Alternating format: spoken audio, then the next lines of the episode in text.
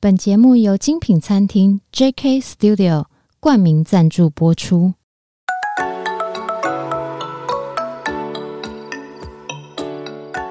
创业是一种态度，你的创业有人懂，新手创业不懵懂，邀你一同前行，创业时代。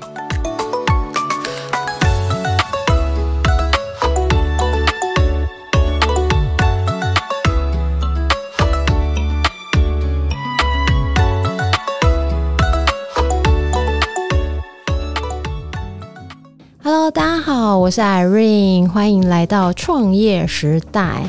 经营事业的路上呢，刚开始创业，那到了十几二十年以后呢，呃，面临到要接班的问题，那下一代要来接班接家业，这样的时候会遇到哪一些的状况呢？那我今天请到一位百年企业的老板来跟我们聊聊，当初他是怎么接班的？那他接班的时候遇到了哪些问题？我们欢迎顺冠福企业社老板林国龙。林老板，哎，大家好，我林国龙，我是做棺木企业哈三代的，现在今年是第三代，第三代接手嘉陵的事业已经三十九年了，对对，而且啊，林老板做那个棺木受具嘛，对不对？对就是传统制造业。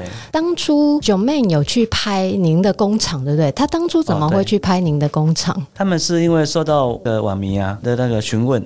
哎，有没有棺木的平价跟跟奢华的一个对比？他是拍平价棺木跟奢华棺木这一块，对不对？对。待会会来跟大家介绍一下为什么会有奢华棺木，奢华到底是指多奢华？很难想象吧？我先来请教一下林老板，因为我们今天要聊的主要话题还是接班。当初林老板，您您是几岁开始接家业？然后我上次跟您聊才知道，说原本你真的很不想回去接这个家业，对吗？对。你当初原本是做什么的？我那时候高中毕业啊，嗯，就去台塑集团，台塑集团在做助理监工。后来是我爸爸请我说回去帮个忙，就一帮就三十九年，把把你骗回家就对。对，对，对。你当初接家业的状况，你还记得你一回去的时候是先从什么做起吗？刚开始回到家里做，整个都是因为以前的年代啊，嗯，哎，等于说是四十年前的年代，四十年前手工比较多。你说棺材用手手工钉？对对，作为木工的部分的话，都是手工比较多。哎，那可是那个木材那么厚，这样怎么钉啊？就像那之前以前是传统的那个寿棺嘛，哎、uh -huh.，都是蛮大的，对，尺寸蛮大的，蛮厚的，那都是用斧头。斧头？对，还有还有锯子，手工锯子。它那个斧头啊，就是敲敲打打这样子。哈哈，啊，你做得来哦？你原本不是做这一行的，对不对？对，因为从小看大了啦。那也是稍微习惯，所以很快就上手。对对，那既然说我的个性，我说既然想做，既然回来帮忙，就是先做。嗯哼，哎，我不会说先做边做边抱怨，嗯，就做了。哎，越做越起劲，做到最后，我爸就丢给我，他换他退休了，就对。对对对 可是因为我我上次有去呃请教一下拜访林老板，因为呃我会。录今天这一集啊，是呃，我先感谢一下我第八十八集还有第八十九集的来宾林丽清还有黄燕如啊，有喜社创他们帮我介绍今天的林老板。那他们因为呃工作业务上的关系，就跟林老板有认识。那我就说，哎。棺木哎，好特别，对，因为我会这样子，呃，很快的进入状况啊。的棺材这个主题对我来讲不陌生，因为小时候我爸爸有一阵子啊、也是做这个棺材生意的买卖，他是不是生产制造？他是做那个呃贩售的这一块。对，那小时候我就有印象，因为我在。做林老板的功课的时候啊，我就有看到说啊，林老板他说他小时候都是在棺木堆长大的。我说哎，跟我小时候的印象有点像。对，对，因为我小时候爸爸在做生意的时候，我们就在旁边玩嘛。那对我旁边就是一堆棺木堆。对，当时也不会觉得有什么呃害怕啦，或者是奇怪的感觉。而且我还觉得它香香的，就是棺木是香香的。待会在介绍奢华棺木的时候，会来跟大家介绍这一块。那讲到呃，所以我才知道说哦，它那个木材很厚，对对，如果用手钉的话，真的蛮不好定的，对不对？而且还要锯那么厚，那个用手工真的哇，这是还好啦，只是说比较好。可是您后来有做什么改变吗？因为我总不可能一直这样定吧？就是大概两年，我觉得说哇，这种生产速度太慢了。多久可以生产一口棺材？那都要两三天。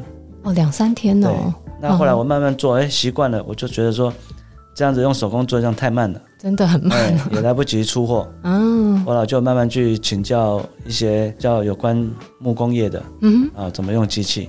哦，对，然后再慢慢买回来试试看。那我爸那时候也不答应。哦，爸爸一开始反对，也是不答应用机器。但是我就买了就买了，我就自己赶快下去弄，下去学。可是我可以请教一下吗？爸爸当初反对的原因是什么？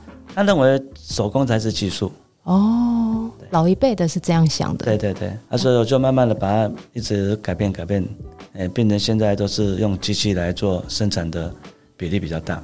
比如说像那个锯床那种的，冲冲床那种的。对对，就是。木工裁切板、裁切机啦，这些的。可是像当初从手工转到机械化生产这个过程，有什么觉得很难解决的地方吗？除了爸爸的呃一开始坚持说一定要用手工这一块以外，在机械转化成机械自动化生产的这一块，有什么困难的地方吗？哎，没有，就是自己的专业技术不够。怎么说？因为我不是学木工机械的。嗯哼。哎。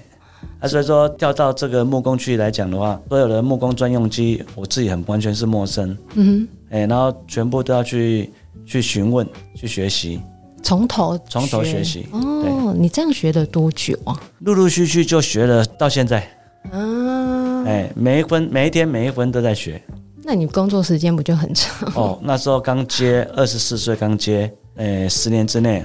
每一天都大概是十六小时。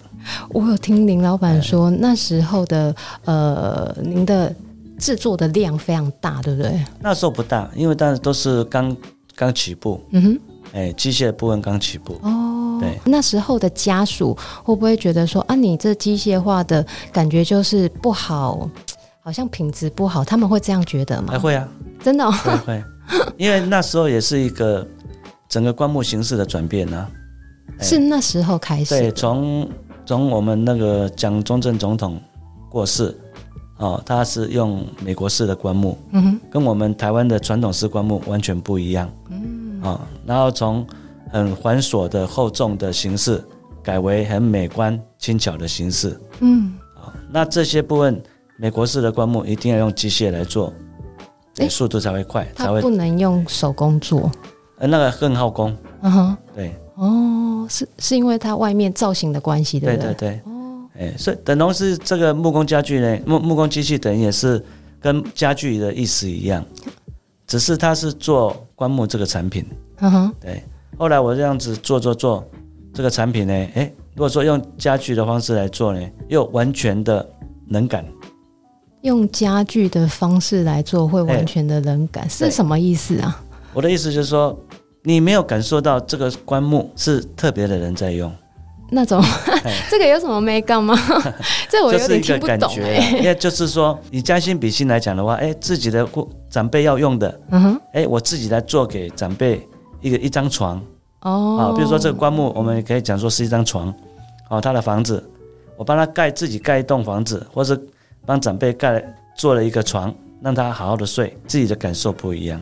因为棺木这个产品呢，它有一种情感。因为从小到大，从小时候在这个棺木棺木界里面，常常看着那个家属来买棺木，嗯哼，他们在叙说他对长辈的情谊的时候，哦，完全流露在当当下的那个那个感觉，用一种很怀念、很心疼的心情，很感恩的心情来为他的长辈买这个寿具。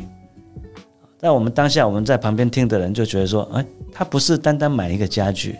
嗯，不像我们去呃呃卖场去买个沙发好不好坐而已，对对，床床好不好躺而已，对，而且融入了融入了他对家那个长辈的一个理解。我的爸妈应该是喜欢这一种的哦，他平常哦的习惯是怎样？哎，应该选择这种的的形式，这个材料，然后再加上我要给父母亲的心意，而变成了一个比较繁琐的。比较复杂的一个情感出来。所以这是林老板您小时候听到大的事情，对不对？对对对，所以说这个跟家具的一个买卖完全不一样。难怪您刚说有情感在里面。对。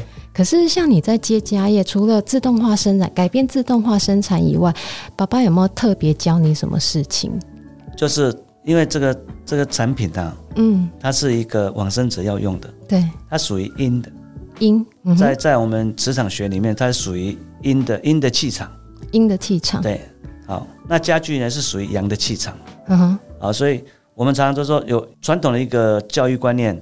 哦，在宗教上面就是要对往生者尊重，然后在做这个产品的过程呢，都要必须要真材实料，然后不能去偷工减料。尊重我比较好理解，可是像做棺木啊、呃、受具这一块，不尊重是什么意思啊？不尊重就是说在制造过程呢、啊，说话很轻言，就是讲一些无微不微，是不是？对对对，不能骂脏话，不能讲一些五四三。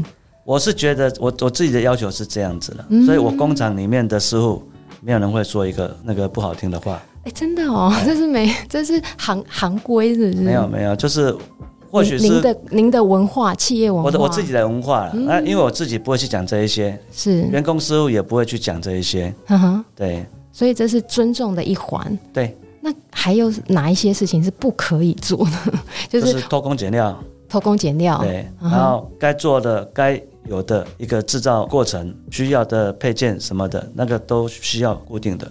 所以这是嗯、呃，您在接家业的时候，爸爸有特别交代这一块，就是您做阴的生意，然后阳的家具这两个结合成呃棺木寿具这样子，必须要注意特别注意的这一块，对不对？因为都会觉得说说这个棺木总不能让用的人底掉了或是破了，这对长辈是最最大的一个机会。底掉了，是最不尊重的。我想象的那个底，哎，底板，它会掉吗？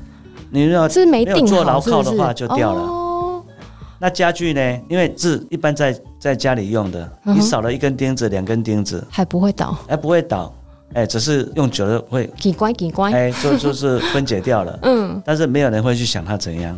哦，对，所以这个就是在买卖棺木这个产品的时候。家属、子女都会特别的提起的说：“哎，我要我的底啊，我们棺木的底，我们要做的很牢靠，哪边要做的很牢靠，这个对。”我自己的长辈啊是很重要的，单单我们自己要求，有时候买方消费者也会要求。可是像消费者，他还会要求什么特别的事情吗？有吗？因为呃，林老板的从业资历非常久，已经快可以说是四十年了。在这一方面，如果我是家属来的话，通常他们会以最大宗，他们会要求哪些事情？除了您刚说的真材实料、底牢靠。除了价钱以外，嗯，就是要真材实料，嗯、要做的牢靠，这是最主要的。对，能够再增加一些配配更好。佩佩，这个我要来请教一下林老板了，因为我看了九妹那个影片，然后然后我才知道奢华棺木。我想说，嗯，奢华哦，那应该是呃比较厚或者是比较漂亮，叫奢华棺木。No No No，结果真我真的大错特错，我就是没见过世面的，我不知道说一个奢华棺木可以价格这么高这么贵。然后上次跟请教林老板，跟林老板在。聊的时候才知道，说一口棺木它贵可以贵到上千万，是不是？为什么会这么贵啊？它到底原因是什么？它的价值在哪里？因为棺木是一个木材做的一个产品，嗯哼，那这些木材呢，因为取自于天然的。我我常常就跟客户在比喻说，你买一台车啊，比如说以 Toyota 一台啊两千 CC 的，嗯，标准配备可能在八十万，嗯哼。但是你今天要求到顶配，要不要加钱？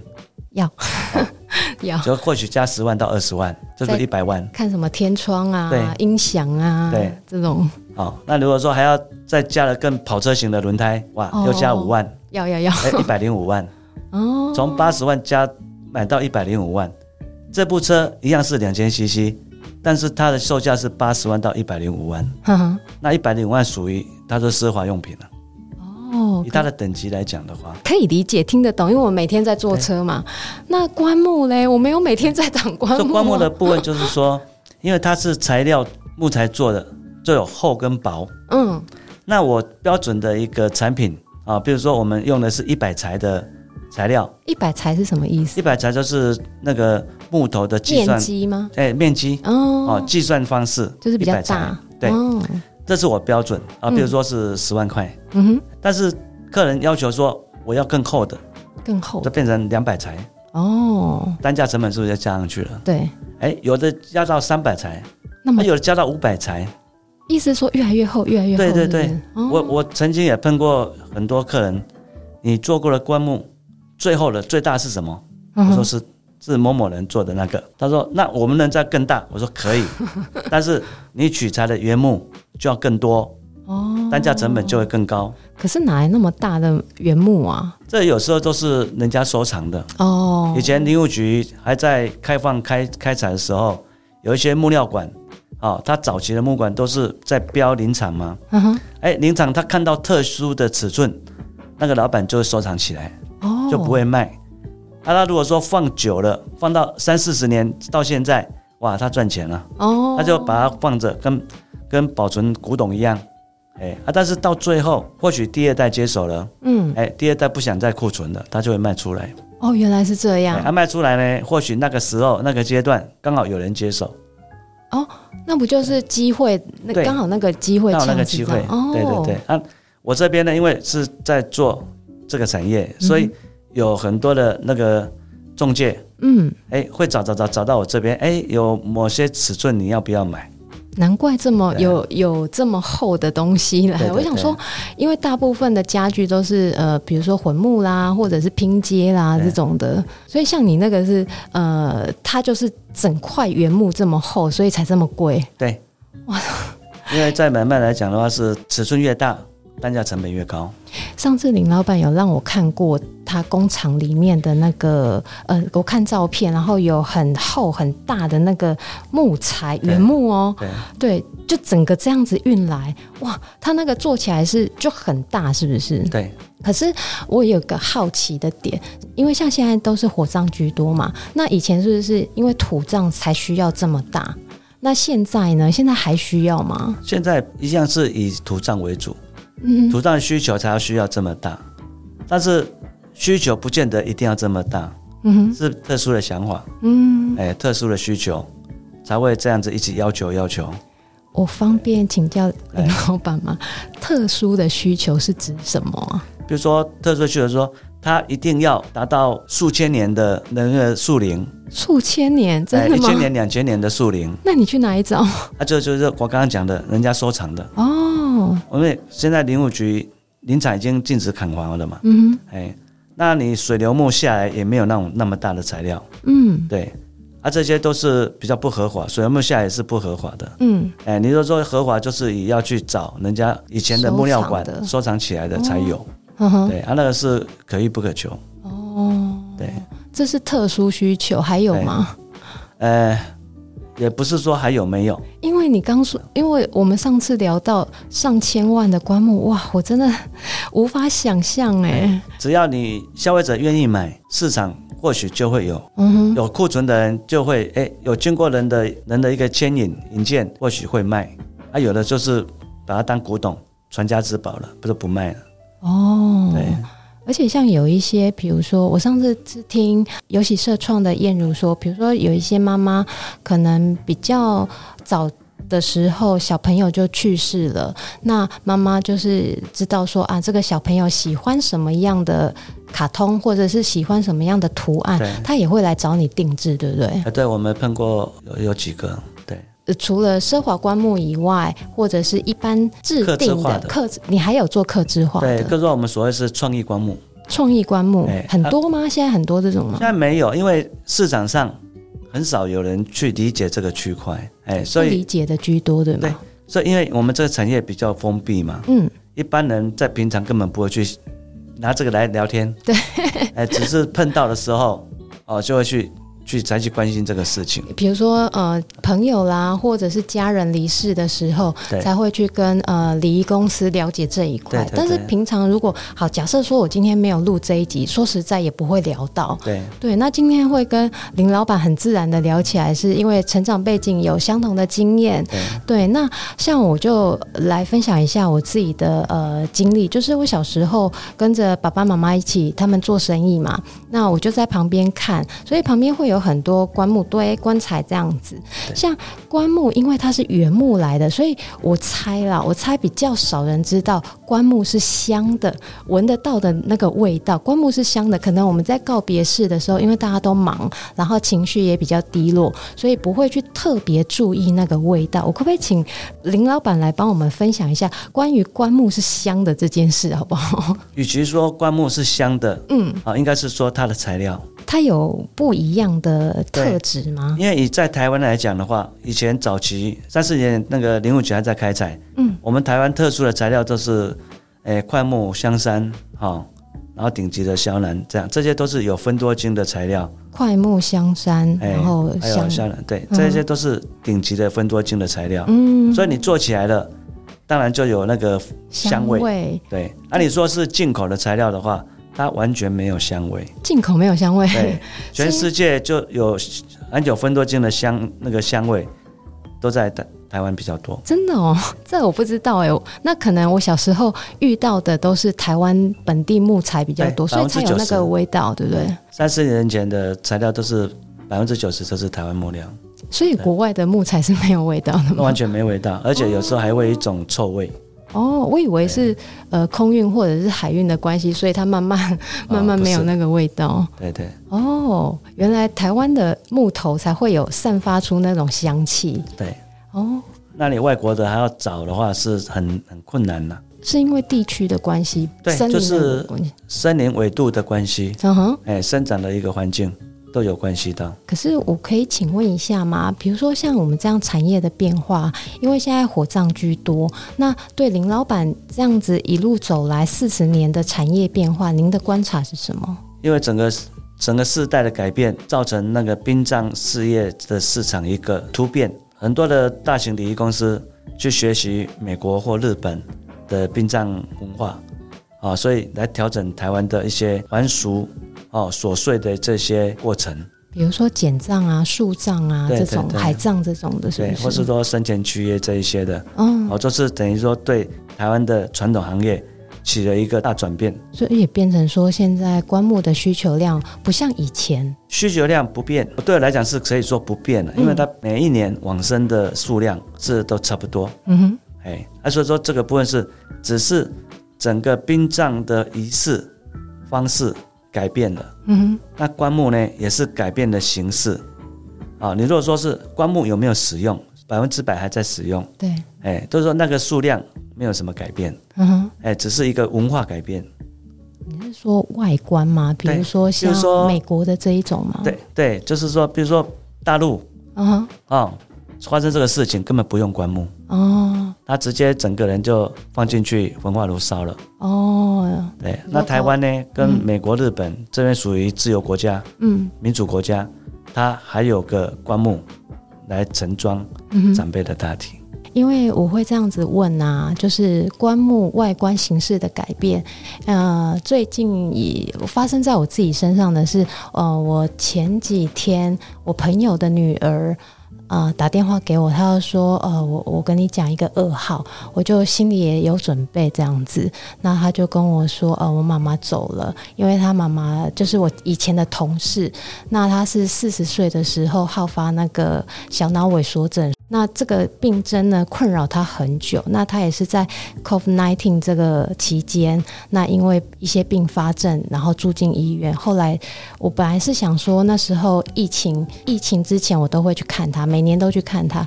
那疫情之后就不能见面嘛，我想说等疫情好了我再去看他啊。没想到他就后来就走掉了。那我就想说，嗯，其实这样也好。那他就不会那么痛苦，痛一一直躺在那边，那么那么难过这样子。那他女儿就给我看说他的棺木，因为他真的会像林老板刚开始讲的，女儿会注入情感在呃往生者的呃棺木啊，还有骨灰坛的选择上，因为他就跟我讲说，哦，妈妈可能比较喜欢那个颜色，生前比较喜欢那个颜色，然后因为呃他们的喜欢的关系，所以选了西式的，有点像美国的这种白色的棺木这样子。所以说，这个就是我刚刚讲的，跟买家具的出入，不一样，不一样，很自然的流露了。因为基本上有很多人哈。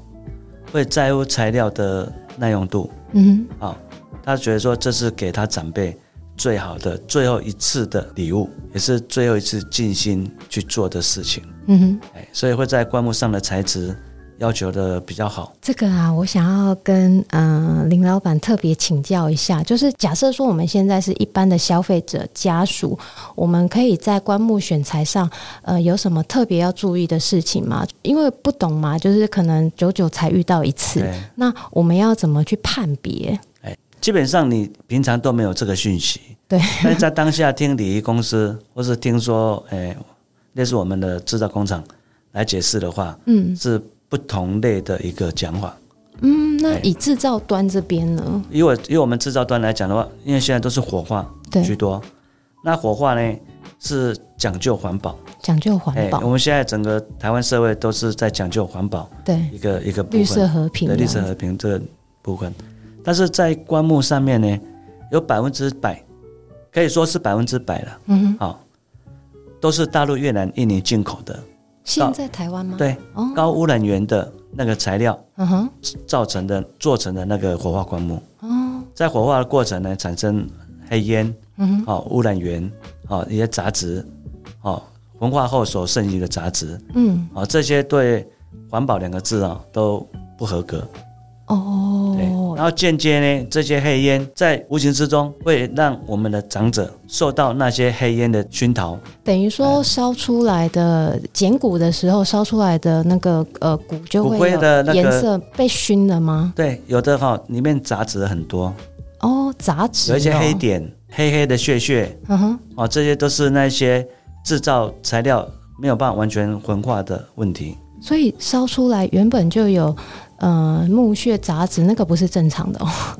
欸，不应该是正常的啊，不应该是正常的。对你，因为有一对，因为蛮多是因为他们全部用高污染源的材料做的，所以说它没有办法完全文化。我现在我们工厂做的是绿能环保材料，绿能环保材料，所以文化出来里面一点杂质都没有，只有骨灰。真的吗？对，因为我们去测试过了，然后也有很多礼仪公司跟家属直接。在使用，嗯，出来都没有再再次加工，就是干干净净的。这样子我，我我会有一点误解，因为我会以前看过嘛，那就会以为说，哦，有旁边烧出来会有一些部分的木屑啦，或者是黑点啦，这些都是正常。结果它是不，不正常，不正常，不应该有的。哦，谢谢林老板教我们。听说上次听您说，在日本它是更严格的要求，对不对？日本是怎么做的？日本它在棺木这个产品上面，因为日本百分之九十全部是从外国进口，嗯，进来的那个日本本国，嗯哼，好，然后它在立法院通过，好，就是只要是棺木产品在海关那边进口，就要有环保材料的证明。它直接立立法明文规定就对，对对对，嗯哼，啊，所以说。不管是大陆也好，越南也好，只要是棺木产品进到日本的领土，在海关的地方就要有出示环保材料证明，哦、不然它不能入关。嗯哼，哎，不能放行。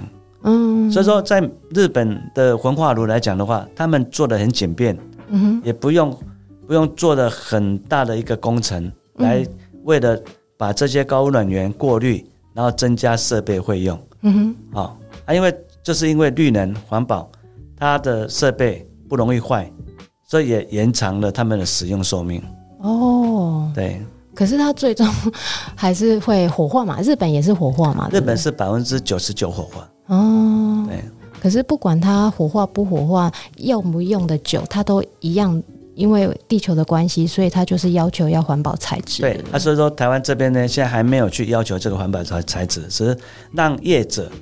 让百姓自己去适应，自己去选择。嗯，哎，啊，这样的话，对整个我们所谓的在提倡绿能环保，嗯，根本没有什么帮助。但是林老板，您这边已经就是自己先呃，就是率先做这个绿能环保的棺木，你就先起头做了嘛，对不对？对，但是起头做都是牛布化嘛。什么意思？哎呀，因为我所谓的牛布化，就是说，就算我量生产到每个月台湾的使用量一万具，嗯，一万两千具，嗯，好，但是台台湾的呃，我们我们我们国家的。政府没有立法通过这个法案，嗯哼，棺木产品必须要环保材料是。才能够活化，啊，所有业者就会一直从大陆、越南一直进口低价位的那个高污染年的环保、高管年的那个材料，嗯哼，所制成的棺木进来台湾再使用，嗯，明白。啊，这个间接又影响到你的火化炉的设备，你再怎么验收完毕，啊。在焚化过程，因为要过滤黑烟，嗯，好，然后长时间的这样子去去排除那些杂质所造成的污染跟那个能力，嗯，整理的能力，这些都是白白的损失。等于说环境污染增加，然后人力成本，因为要去管呃维护这一些机械设备，还有一些清清洁的部分，所以也变成人力成本会增加。对，然后你再来怪说。火炉制造商没有符合那个验收规定，是承标过程所所产生的产物。嗯哼，那承标商因为就是验收完毕的通过了，才有办法收到款项。哦，哎，在火炉发生事故的时候，再来怪火炉制造商你偷工减料。嗯哼，哎，这是火炉是最最冤大的。所以它是环环相扣的。对，那火炉制造商也一直提出说。不是我的设备有问题，是因为你们所所用的焚化物，嗯，好、哦、产生的瞬间的高污染源的那个黑烟，嗯，我的过滤网符合你们的规定在制造，没办法刹那间去排除吸收，哦，过滤这些的黑烟，嗯，哦，因为会堵，长时间使用下来的时候会有那些粉尘会阻碍那个过滤网，就造成气爆。哦会把会气爆，对，会把焚化炉的那个里面的墙壁膨胀哦，那就造成损害。嗯哼，哎，啊，追根究底就是那个焚化物的问题。I love you。您好，欢迎光临。美食、葡萄酒、法式手工甜点，具品味与自在的餐厅氛围。JK Studio 为您创造美好的用餐体验。诚挚欢迎您的光临，JK Studio。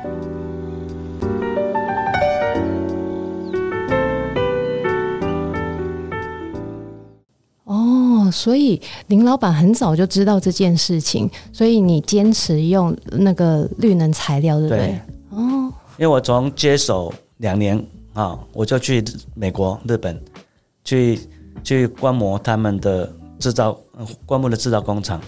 火化厂哦，你跑你飞过去看是不是？对对对，就专程过去看，对，嗯，那去学习。哎，我觉得说他们的好是真正的是好，嗯哼，对。哇，我不知道那个我小时候看到的那些东西，呃，原来有真的有制造商真的跑飞到国外去跟人家学习。刚刚讲的是日本，那美国他们怎么做？美国他也是以环保概念来制造棺木的。就是先选择好绿能材料就对。绿能材料，嗯，而且他的他们也是立法规定吗？他们美国是没有立法规定，但是他们人民的百姓的观念都是环保。哦，这是随那个平常所养成的一个态度。它那个环保是指材质跟厚度啊，什么大小是没有关系的，对不对？环保可以分两种，嗯，一种就是说，它是把传统的棺木厚实的棺木，嗯，诶。改变制造方式，缩小变成薄的轻巧型的材料棺木，这样比较好。这也是一个环保。第二个环保是材料的环保，嗯哼，是两种环保。所以现在大陆、越南、印尼所进口的这些火化棺木，嗯，是属于第一类的。我是把传统棺木厚实的转变为轻角型的棺木，这叫环保。所以你有改变产品做法，哎，对，所以我的产品叫做绿能环保。绿能环保，哎、欸，我自己生产的火化棺木叫做绿能环保火化棺木。对，因为呃，上次拜访林老板的时候啊，因为林老板都会呃呃，我有请教嘛，那林老板就会呃想说，因为我要做功课嘛，那就看一下那个照片。那确实，林老板的那个烧出来的呃棺棺木烧出来的那个骨灰，真的很干净哎，对，没有，而且白白的，对对，白白的。啊，因为基隆呃基隆市嗯，还有台北市啊的火炉。哦，他们是，诶，在骨灰拿出来之前有经经过一次的筛选，嗯哼，好，然后过滤，所以变成一些杂质少很多，哦，然后再拿到外面来做剪骨的动作，嗯哼，所以这些杂质就少少到很多，哦，他就觉得说啊，这是理所当然的，嗯哼，哎，但是在台北市殡葬管理处呢，这十几年来都有成立一个联合奠祭。的一个对联合奠祭的一个一个那个仪轨哦哦哦，就让台北市民啊平呃比较困苦的人来参加是免费的，嗯哼，棺木跟骨灰罐是免费的，但是他把棺木跟骨灰罐都成标出来，让厂商来招标，嗯，那棺木的部分就是既定要用绿能环保棺木，哦，台北市有规定就对但是台北市很不错，规定是。限制于在联合电器上面，哦，联合它不能去规范台北市的业者一定要用绿能环保棺木哦，因为没有全国没有立法，所以不能去要求。嗯，成本的问题哦，他们不愿意去改变。假设说今天家属他本身可能预算就没这么多，那怎么办？基本上就是说，这个产这个产品呢、啊，在定价的一个状况啊，是参差不齐的。嗯，哎。是没有一个价钱的规范，uh. 没有一个价钱的领域。嗯，好，那所以说现在你要去让家属去理解这个区块，没办法。有没有什么呃一些林老板这边可以教一下我们的家属，或者是说，因为有时候遇到事情就已经情绪就已经在低点了，那其他其实脑也脑袋都有点放空了啦，再加上很少遇到，不像我们每天在工作这么熟练，有没有一些家属可以呃，如果遇到呃家家里或朋友有需要的时候，可以有一些知识这样子？知识就平常就要去去找。平常去就就要去找，平常就是要去接触，哎，去多看一些网络信息。因为我本来也是说想想设立一个网站，嗯，好，让发生这个事情的家属，哎，能够进入网站，哎，我要环保棺木，嗯，好，能够找到我，但是找不到，哎哎，因为我我可能我的网络是做的不大好了，那但是他们打出来都是环保棺木很多，哇，随便打一家都是环保棺木，嗯哼，但我刚刚讲的。这个出路就是一般环保棺木，啊，跟绿能环保棺木，嗯哼，是大不同的一个点。然后再来就是说，发生这个事情呢，你刚刚说的每个家属都变成被动的，不是主动的。我常常形容说，在这个阶段里面呢，每个家属成员都放空了，他们完全是放下了，因为其实心情上就已经很不好了呢。对。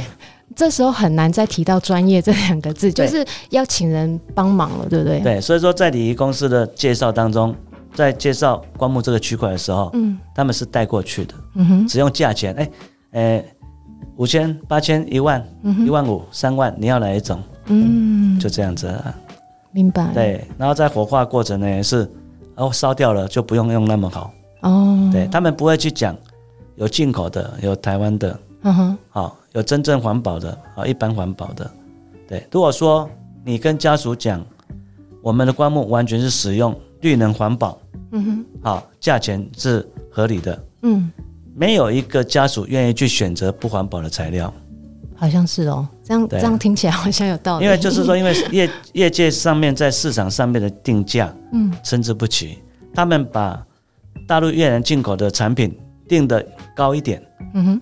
再把台湾的材的棺木啊制造的定得更高，嗯，那刚刚讲的就是说火化了就不需要买那么好，嗯，我就用大陆就好了，嗯哼，那、啊、谁知大陆的越南的就是高污染源的，嗯，那、啊、你要买更更好的，哇，成本又高，对啊，你又买不下去，所以就永远这个这个真正的环保是没有人会用的，嗯哼。哎，这个是因为业界的一个定价问题，嗯哼，所以我现在在选择的是，不是共同认同我的产品的，我是不批发。林老板这样讲是因为他是上游，对不对？林老板这边是工厂工厂制造商，对，您是上游，所以呃中间有中盘商，然后呃他们在末端末端消费者这样子，所以必须、这个、消费者是家属，家属在中间，盘商在还在一个中介。哦，中介就是一公司，所以你在对中中盘商的时候，你跟他们的合作上是，他们必须要呃认同你的理想，你的呃绿能环保这一块的理想，你才会跟他们合作做生意。这是你在这个事业上的坚持，对不对？几十年来都是这样。没错，我总会自己就有一个自信，用我的产品的所有的盘商都会一直连续的赚钱。我全省批发。是每个县市只有一家，怎么这么大？不是一个区域好几家。嗯哼，哎，所以说在每个区域的盘商，他们都可以用他们比较合理的利润啊去换售。嗯哼，对，没有竞争者。哦，对，变成说他们也在卖的时候也很有自信的说，我这个就是真材实料的绿能环保棺木，对，对不对？这个拉回来讲，我一直很想问，跟林老板一起讨论的，就是说，像您爸爸给您的教育，就是你们是做阴跟阳这中间的生意，有一些事情有可为，有一些事情不可为。对。但是，呃，这样讲到。比较有点宗教的说法，因果循环，因为呃，因果循环这件事情啊，不是几天、几个月，或者是短短几年就看得出来的。这方面，我可不可以请教一下林老板您个人的感受？因为您从业四十年来，你一定看过很多的呃人事物，那您的感受是什么？或者是您曾经经历过的哪些事情？如果说刚刚讲说这个阴阳，嗯，好、哦，把它归纳在。宗教上面哈是比较对某些的那个层面是不公平的，是，所以我不会用因果，嗯，好来断定说，哎，做这个事情有什么不好，做那个事情有什么好，是，好，这个事情在殡葬的这个事情，家属的子女所做的任何事情，对他的长辈而言，对他自己而言都是对的，嗯哼，没有什么不对，啊，只是说在。整个过程下来，他的用心程度，他的想法，啊，让他自己或家属成员会不会安心？会不会安心？哎，这很重要哎。是会不会安心？然后后面不会有遗憾、后悔。嗯哼。那在业界上面呢？啊，因为你是拿这个产品去销售、嗯、去赚钱。对。那刚刚讲的，它是介于阴跟阳两个气场结合起来的一个产品。嗯哼。那如果说你相信人往生后有灵魂，啊，不管是做道教、佛教、基督教、嗯哼，回教，都会认同这个灵，灵，嗯哼，灵魂的灵，灵魂的灵，嗯哼，大家都认同，嗯，好，你没有一个人说他不认同这个灵魂，嗯哼，因为基督教，哎，我长辈信主耶稣回去了。就要去去主耶稣旁边，啊，他回去是什么回去？他的灵回去了。嗯哼。所以道教、佛教都是一样，讲究的就是那个灵气。嗯。好，按理说这个灵气既然认同了，那你要不要相信是一个存在的一个事实？嗯。那我做的，我比如说我们在工厂在做的这个棺木，是我就是要对往生者来负责。对往生者，他的灵还存在。哦，我在工厂做这个棺木是要给这个往生者使用的。对，他的灵就是在我的工厂在看着我做。嗯哼，你有真的遇到过灵异事件吗？我我从小到大 嗯没有碰过灵异事件。嗯、是，好，那这些感受是有感而发。嗯，不是我看了灵异看诶碰到灵异事件再来说哎我看到什么是才会有这种感觉不是？嗯，哎，所以我刚刚有提到一点。这个我们用宗教性质来谈论这个事情是比较不公平，是。但是我又回归到有一个两个字因果，因果。哎哎，这个因果你又我也启发于说，我们相信灵的存在，嗯，那你相信相信往生者的存在？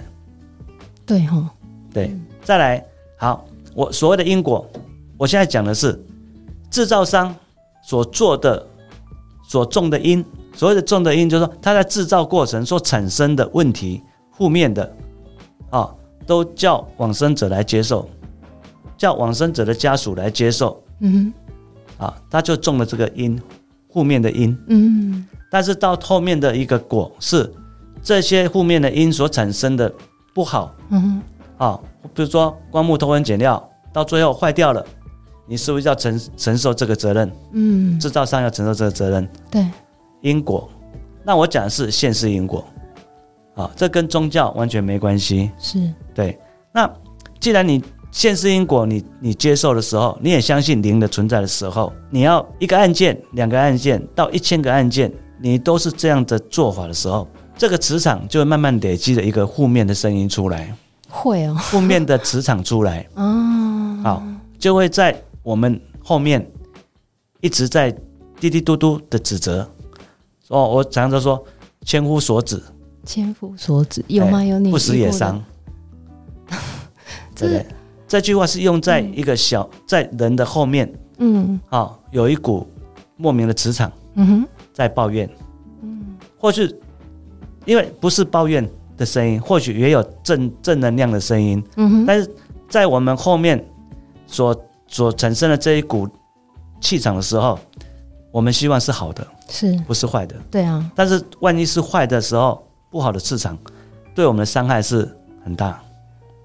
所以慢慢的，它如果说是这股不好的市场气场产生的，会造成你的人的衰落，哦，运气的衰落，啊，然后造成你的身体健康的衰落，嗯哼，就慢慢慢慢的。那这个部分呢，是我从。从一从五岁，嗯，就算五岁或者十岁，好了，以我十岁来讲，嗯，看我同业的长辈，至少都大我十岁、十二岁，是，这等于是当下是他们是二十岁、二十二岁，在做这个棺木，做到五十岁、六十岁、七十岁，我看他们长，他看我长大，嗯，我看他们老去，老去，嗯，这个过程我看得一清二楚。怎么说？他们在棺木做棺木的这个过程里面，心态。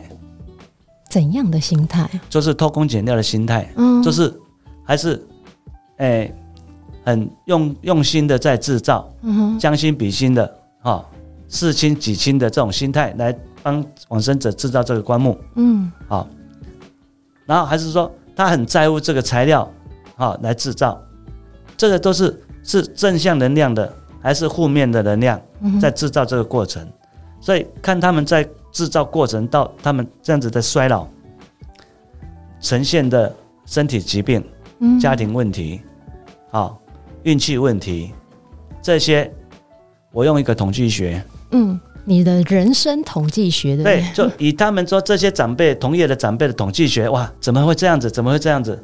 他也是这样子，还是这样子？嗯哼，啊，哎呀，他就不会，因为为什么？他心永远都是正的。不会的那一个心是正的，是正的，都是用正向能量去帮助往生者去做这个材料，嗯、这个棺木。他在他的职位上面用心去做，看到他这样的到老去的时候是好的，他的周边环境啊、子女、家庭啊都是好的。这不是百分之百，但是以我这样子的逻辑，就是统计一个眼睛眼睛看到的统计学，嗯，一个逻辑来算是百分之八十。准确率蛮高的。对，然后这个部分，他因为在整个的生活里面生长的过程，他的习惯，他的脾气，哦，脾气，个性，嗯哼，造就了他是得什么病，嗯，对，所以说我有我有很多的一些这种的这种的想法，说，哎，为什么他是这样？我可以判断他应该是怎样怎样怎样。所以也给你很多的警惕、自我反省，对不对？所以我在我的心里面，这些看在眼里面。嗯，我不想再去跟他们一样的下场啊，所以我自己一直在要求改变自己，一直在调整，朝正向能量，从善啊为出发点，善心、善念啊、善行这样去做，为的是以后我能够好走，好走。对，这个很重要。对，因为这种事情你看多了，你就会觉得说，当我们要走的那一刻，嗯，不是在病床上面，嗯，呻吟着、哀痛的，嗯，然后可怜着。谁来救我？嗯，哎，明白。那个就是要自己去去改变，啊，然后提前去做这些调调调整，未来在你走的那一刻，你才会轻松，或许是无病而终。等于说台语讲的，台湾谚语讲的“拍拍龙唔烫镜”，对对，也是可以这样子讲。这也是包含在您的除了接家业以外，您人生很大的体悟上，还有一个学习。对对。我可以请教一下吗？比如说像您接家业，您现在第三代嘛，百年企业顺冠福企业社，这是百年企业。可是第四代会来接班吗？儿儿子已经长大了，对不对？儿子今年几岁？那三十，看三十八了吧？那差不多啊。你会让他来接班吗？不会。他的想，你们你们父子俩的想法是什么？像我从来没有跟我儿子在聊，两个儿子在聊说接班问题。嗯哼，哎，因为他们现在所学的。嗯，都是属于比较前卫性的、嗯，专业性的、科技性的一个一个工作。嗯哼，哦，那殡葬这个事业呢，是在以台湾来讲的话，看似在进步，实质上是在退步。嗯，哎，明白。对，所以说，在这个业业界上面，不单单是以人为本了，嗯哼，是以利为本了。嗯，那如果说让我儿子来接班这个。他会觉得说啊，怎么会这样子？跟他想象的不一样。对，太复杂了，哎、欸，太可怕了。嗯，哎，这种心机对他们两，我两个儿子很单纯的。嗯，哎、欸，太可怕了。所以你也不会觉得说哦，他们一定要来接呃阿祖的事业，对，对，因为第三代对他们来讲已经是以前已经是阿祖了嘛，创业第一代是阿祖。嗯，因为到了了。嗯，整个台湾的这个行业，这个景气已经到达尾声了。嗯哼，未来我看到了，我我预算到的是整个殡葬业界里面，嗯，不需要工厂了。哦，啊，不是说完全不需要了，一定还是有制造商，但制造商都在外国了。哦，台湾没有了，台湾顶多是个仓库，但仓库到最后也没了，因为一直改革，一直，诶、欸。礼仪公司会一直压价，是压到盘商不能做，工厂不能做，嗯哼，他们只能变成他们礼仪公司变成成立一个物流中心哦，他们自己去外国去订货回来做仓储，然后再学日本、美国礼仪师出门，每个案件就是自己带着一个棺木出去哦，会走到这个阶段，嗯哼，对，所以说你再请再让我儿子来接。他们没得接啊，市场没了，没有不知道接什么，没得接了。哦，然后就算有的接，要跟这些礼仪公司去耍心机，嗯，好，然后违背自己的意愿去做这些事情。嗯哼，我不会，我不会让我儿子来接这个。嗯、哎，所以我对我做，我对我来讲的话，我做到我的手上，啊，时间点到了就放下了。嗯，哎，使命也完了。但是对您来说，这呃四十四十年，如果未来还有呃继续的话，这四十几年来，呃，对你来讲是很棒的人生回忆，然后你也觉得圆满了，对吗？你也觉得这样的呃，这要叫什么？呃，事业回忆吗？觉得圆圆满了，对不对？因为因为你说在一个事业的一个回忆里面啊、哦，嗯。每个人的体悟不一样，我就很想知道你的体悟哎、欸，因为我觉得从我自己也从小看过这些东西，嗯、对，那呃，可能别人都会觉得很冰冷，可是如果我在看的话，我就不会觉得它很冰冷，我就觉得哎，它、欸、就是木头，对，对，只是它的形式不一样，但它就是原本长在森林里的东西，对，那呃，我对它反而有蛮多的一种情感，对，对，那您的体悟是什么？如果说你单单单就棺木产品的一个一个方向来看，它就是一个产品。嗯嗯啊，对。那充其量呢，就是说我们在制造过程，我用心的制造，让使用的人能够更更圆满，啊，更踏实放心啊，因为我相信灵的存在，灵的存在。对，所以我做每一个的一个产品，我都用心在做。嗯哼，哎，我都希望说用到我产品的这些灵。啊，他们都会很欢喜。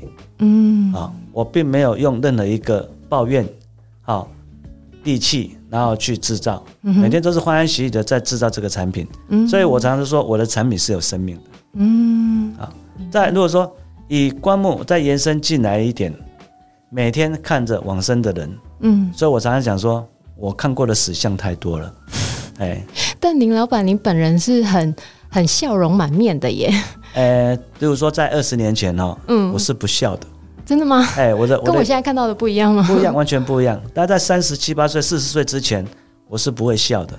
那您的转变是什么？呃，就是因为知道为什么看到这么多的往生者的那个面容，嗯，走的那一刻都是僵硬的，嗯，都是纠结的，啊，都是面容那个愁容满面，啊，那种感觉，我觉得说，哇，走的这么痛苦干嘛？嗯，哎，然后。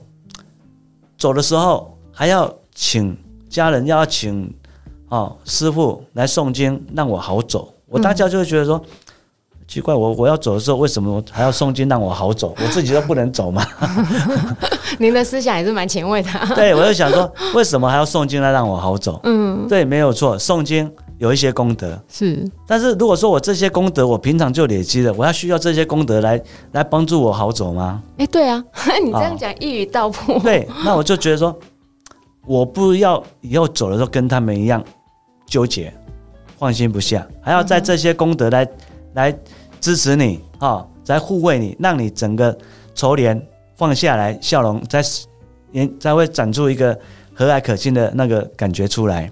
这个太慢了，所以不如你平常呃生前的时候就平常就在做功德。对，所以有了这个体悟了以后，我就觉得说我要怎么去做，嗯哼，哦，才能够到达说走的时候有有一些往生者我们碰过，嗯，哇，走的时候面容和蔼轻松，真的吗？笑也嘴角往上扬，真的吗？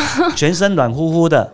真的不是，我以为是真的，就是呃，因为呃死亡了嘛，身体就会自然的僵硬，对，所以有不一样的哦。有，所以说有的人是说他是因为他是修行者。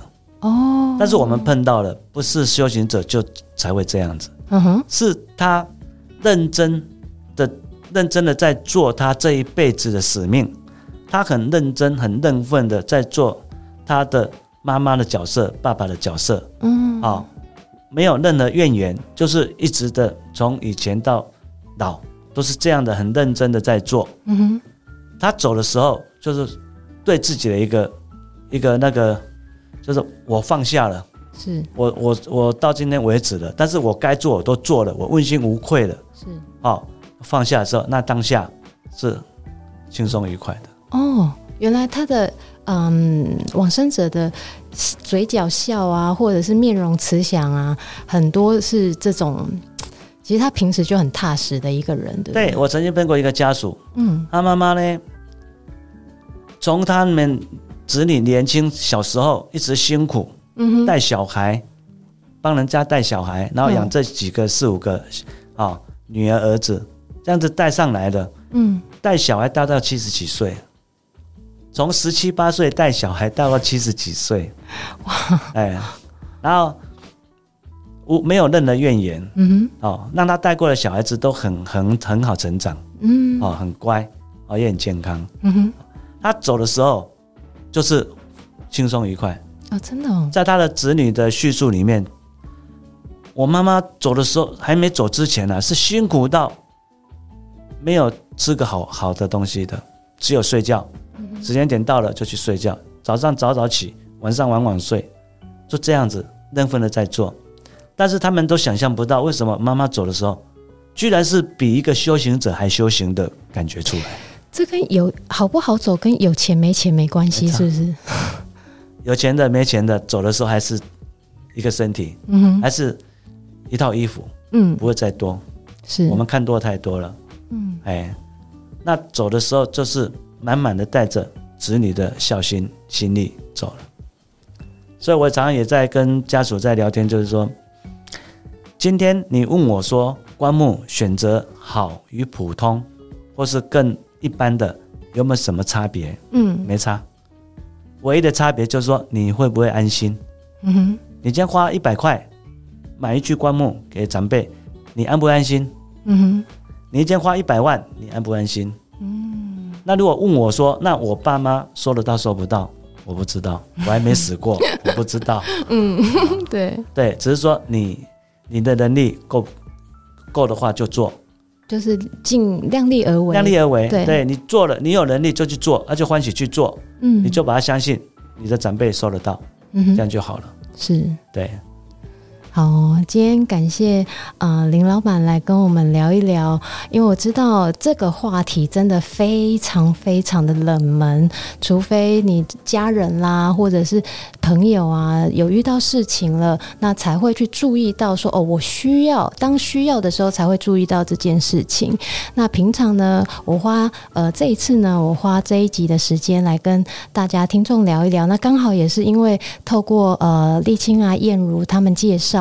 那我才有机会认识林老板。那透过这样子的聊天方式呢，让大家知道说，假设说今天我们遇到了，那我们应该怎么样的做选择？如果我们是消费者家属的角色，我们应该要怎么样的去挑选商品？还有我们平常在做人做事的时候，有没有脚踏实地？像林老板他自己有他自己很多的人生体悟，这样子。那讲给大家听。如果说这一集对你有帮助的话呢，啊、那都是呃林老板跟呃，林老板平时的福气，还有跟大家结个缘这样子，对。那我会把呃顺冠福企业社的呃工厂资讯还有电话留在我们的本集节目介绍内，让呃想要有真正有需要，或者是平常你想要了解一下的话，那可以来跟顺冠福企业社林老板这边联系一下，可以吗？可以，没问题。感谢您今天的收听，记得帮我评留追评论。留言追踪。那我们下集见哦，拜拜，拜拜。